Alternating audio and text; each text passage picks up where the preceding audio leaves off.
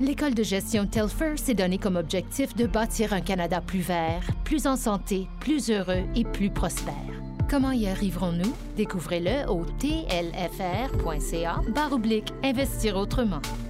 Bonjour, ici Denis Lalonde. Bienvenue à ce 81e épisode des Gestionnaires en action. On parle aujourd'hui avec Hélène Paradis, vice-présidente et conseillère en placement chez Gestion de patrimoine TD. Madame Paradis, bonjour. Bonjour, M. Lalonde.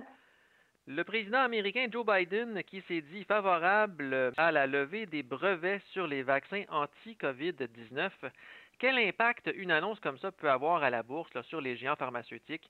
Qui misent justement sur les vaccins anti-COVID pour avoir beaucoup de succès cette année? Effectivement, ce commentaire-là amené euh, par euh, Biden a eu un impact euh, négatif sur le prix des actions. De notre côté, ben, il faut savoir que c'est peut-être pas la fin du monde. c'est ce que déclarait aussi le CEO de Moderna, parce que lui, ce qu'il dit, c'est que les brevets en étant disponibles, ça ne veut pas nécessairement dire que les entreprises auront la capacité de produire la technologie. Alors, ça reste à voir. Mais est-ce qu'on n'exagère pas en même temps une déclaration, là je veux bien croire qu'on parle du président américain, mais c'est pas parce que M. Biden est en faveur de la levée des brevets que ça va nécessairement se matérialiser. Effectivement. C'est pour ça que ce dossier-là est à suivre, puis on, verra si d'autres pays où ils ont aussi des producteurs de ce vaccin-là vont suivre. Et j'aimerais qu'on parle aussi maintenant du secteur de la santé à la bourse américaine, au Standard Poor's 500 qui est quand même le deuxième plus gros secteur de l'indice phare américain derrière la technologie. À quel point c'est important d'avoir des titres de soins de santé ou des titres du secteur de la santé dans un portefeuille d'investissement? C'est souvent un secteur qui est négligé euh, dans les portefeuilles des gens, en étant le deuxième plus gros secteur. Quand on regarde le premier, en fait, qui est la technologie avec 27,60% le deuxième, soin de la santé, 13,44. C'est quand même un secteur important. Puis il y a différentes raisons pourquoi que c'est un secteur à vraiment euh, considérer dans son portefeuille. Premièrement, les gens vivent plus longtemps et la population vieillit, ce qui accroît les exigences de la société. Les investissements importants en médecine, en équipement et en services seront nécessaires pour le bien-être collectif. Savez-vous qu'une personne de plus de 65 ans va dépenser six fois plus qu'une personne euh, âgée de 20 ans? OK si on regarde un petit peu au niveau de la population, ben on regarde les boomers et les boomers qui sont rendus à, ces âges-là. À chaque étape de leur vie, les, baby boomers ont toujours apporté des grands vents de changement. En étant rendus dans ces âges-là, ben ils vont demander plus de soins euh, de santé et il va y avoir beaucoup de changements d'investissement de fait dans le soin de la santé. Deuxièmement, en fait, le secteur de la santé est positionné comme la technologie l'était il y a 20 ans. Donc, euh, beaucoup d'innovations en technologie sont survenues suite au déblocage d'outils comme, par exemple, euh, l'Internet, le mobile, la vitesse de, l'Internet. Faites juste repenser il y a 20 ans où on était avec nos cellulaires à flip, euh, avec notre Internet, que quand on, on l'utilisait, on ne pouvait pas appeler des gens. Regardez maintenant où on est rendu.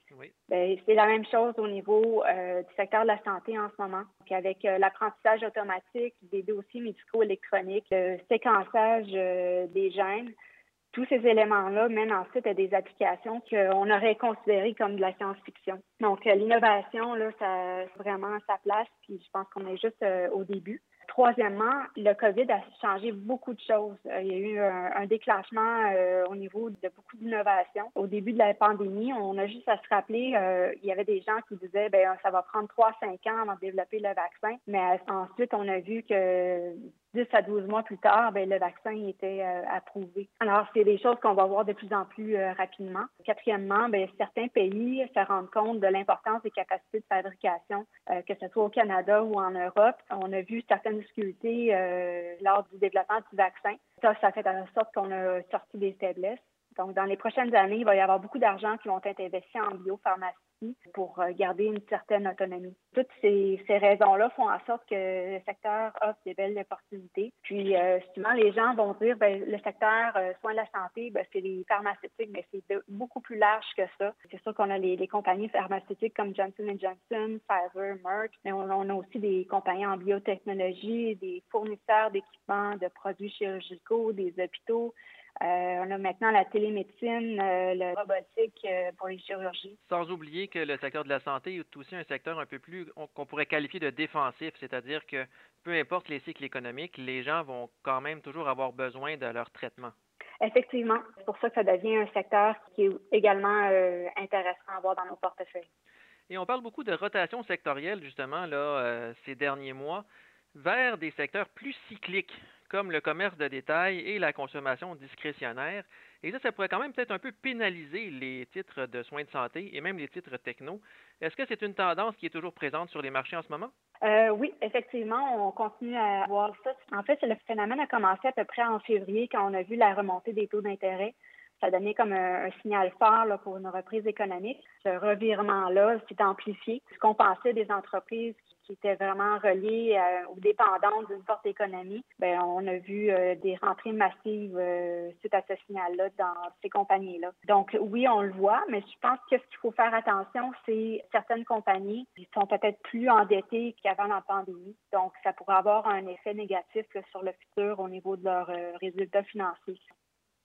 Mais moi, je pense qu'à long terme, au niveau de tout ce qui est technologie, euh, reste encore très fort. Euh, oui, là, il y a peut-être un, moins un, grand engouement comme l'année passée, mais à long terme, ça reste un secteur encore très prometteur. Merci beaucoup, Madame Paradis. Merci.